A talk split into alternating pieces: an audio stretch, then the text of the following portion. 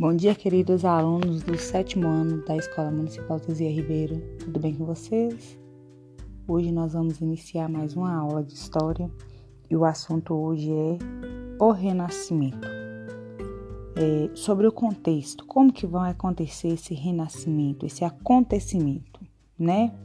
É, os séculos XV e XVI foram de renovação cultural em toda a Europa esta renovação, essa mudança, ocorreu como consequência da abertura da Europa ao mundo e de maior conhecimento e intercâmbio cultural que daí resultou.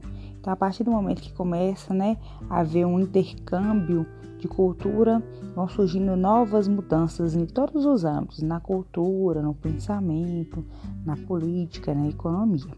Né? Porém, esta renovação respondeu a imperativos econômicos, sociais e políticos da própria época e foi favorecido na sua difusão pela existência de um maior espírito de curiosidade e de vontade de saber, pelo aumento das escolas e universidades e pela invenção e divulgação da imprensa e do livro impresso, bem como pelo aperfeiçoamento e aumento da produção do papel. Então, o que, que acontece? Final da Idade Média, a partir do momento que começa a haver um intercâmbio cultural né, da Europa com outras partes do mundo, ao mesmo tempo começa a surgir novas universidades e escolas, e com isso, né, a busca pelo conhecimento, pelo intelecto. Juntamente com a invenção da, do, da máquina tipo móvel, que é a imprensa, que vai facilitar a confecção cada vez maior de papel e de livros, isso vai haver uma divulgação das ideias. E a partir dessa divulgação, o pensamento das pessoas começa a mudar. Ah, é assim? Eu não sabia que era assim, não, mas eu estudei, eu li e eu vi que tem coisas novas surgindo aí. Então, isso vai impulsionar uma mudança. O renascimento em si O conhecimento em si, o renascimento em si, foi um movimento cultural e artístico de raiz racionalista. O que, que isso significa? Que nós vamos valorizar o racional, o intelectual, a pesquisa.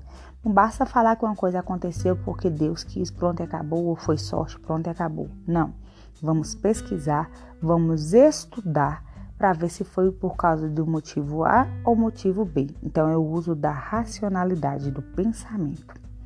Também tem característica humanista e individualista. A palavra humanista significa que agora o homem vai haver uma valorização do homem e o homem vai começar a explicar as coisas através da ciência, através do pensamento, através da experiência através da pesquisa. Então, a valorização do homem a partir daí é chamada de humanismo.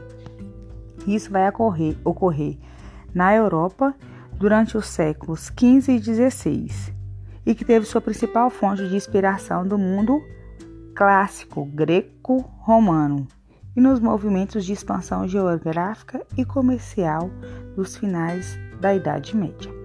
O que, é que vai ser essa valorização greco-romana? Os artistas, os intelectuais da época, eles vão começar a valorizar muito o que já tinha acontecido na Roma antiga, na Grécia antiga.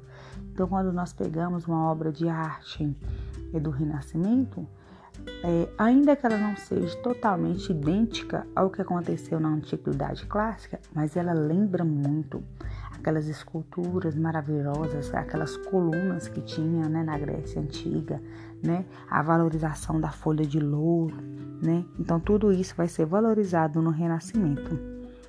É... E a mudança agora sobre o, o homem.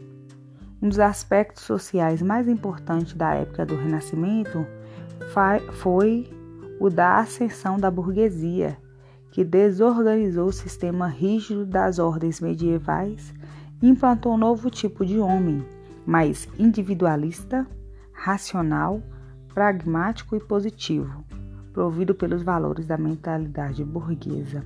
Nós vamos ter então uma valorização do ser humano, o homem com pensamento, o homem raciocinando. Não quer dizer que eles não acreditavam em Deus, não. Mas o homem vai ficar no centro das coisas explicando, né? Explicando, pesquisando as coisas que acontecem no nosso dia a dia, tá? Isso vai chamar de antropocentrismo. Antropo, homem, centrismo.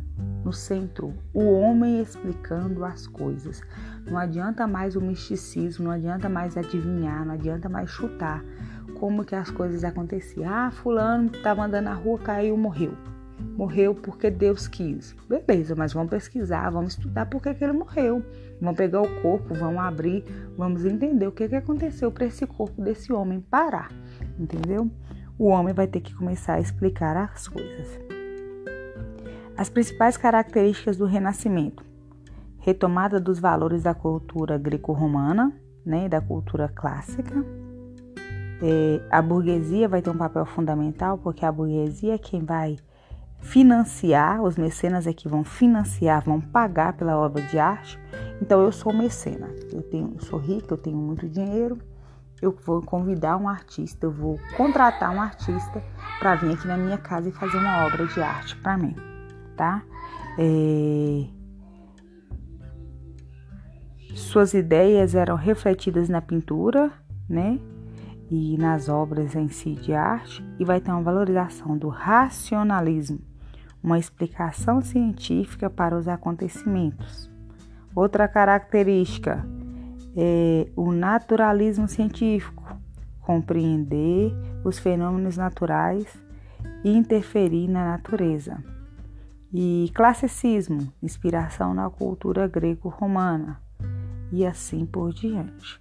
Isso é um resumo, né, de do que viria a ser o renascimento cultural e este renascimento cultural vai impactar tanto na cultura, quanto na economia, né, quanto na vida da Europa. Vai iniciar na Itália e depois vai se expandir para outras eh, regiões da Europa. Artistas muito conhecidos: Leonardo da Vinci, Michelangelo, né? Leonardo da Vinci tem muitas muitas obras importantes, A Última Ceia, Mona Lisa, né? e assim por diante. Eu agradeço a todos e qualquer dúvida eu estou à disposição.